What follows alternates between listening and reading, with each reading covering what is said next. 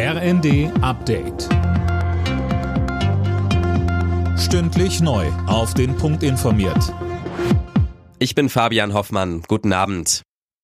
Weite Teile des Zugverkehrs in Deutschland stehen still. Der Streik der Lokführergewerkschaft GDL hat begonnen. Einen ganzen Tag lang fährt nur gut jeder fünfte Fernzug. Auch im Regionalverkehr gibt es massive Einschränkungen.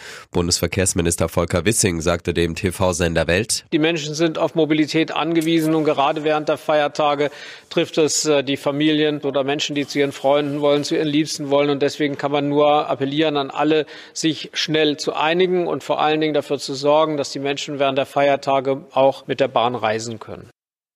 Zumindest für dieses Jahr soll es aber der letzte Streik sein, so die GDL.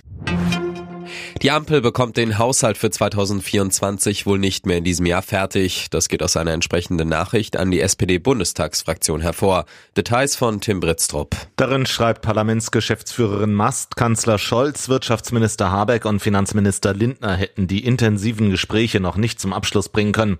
Die Ampel schleppt ihre Krise nach dem Urteil des Bundesverfassungsgerichts damit ins kommende Jahr.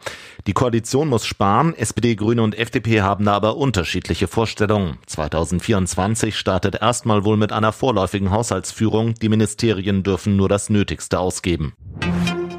Immer weniger Menschen sind mit der Arbeit von Bundeskanzler Scholz zufrieden. Laut ARD Deutschland Trend ist es aktuell nur noch jeder Fünfte. So schlecht kam seit Beginn der Erhebung 1997 noch kein Kanzler weg. Mit der Ampel sind insgesamt nur 17 Prozent zufrieden.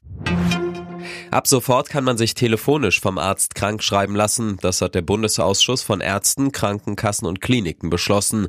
Bedingung, man muss schon Patient in der Praxis sein und darf keine schweren Krankheitssymptome haben. Der Schufa-Wert darf nicht alleine darüber entscheiden, ob jemand einen Kredit bekommt oder nicht. Das hat der Europäische Gerichtshof entschieden. Viele Kunden der Schufa nutzen den sogenannten Score, um automatisch über eine Kreditvergabe zu entscheiden. Das ist laut EuGH aber nicht zulässig. Alle Nachrichten auf rnd.de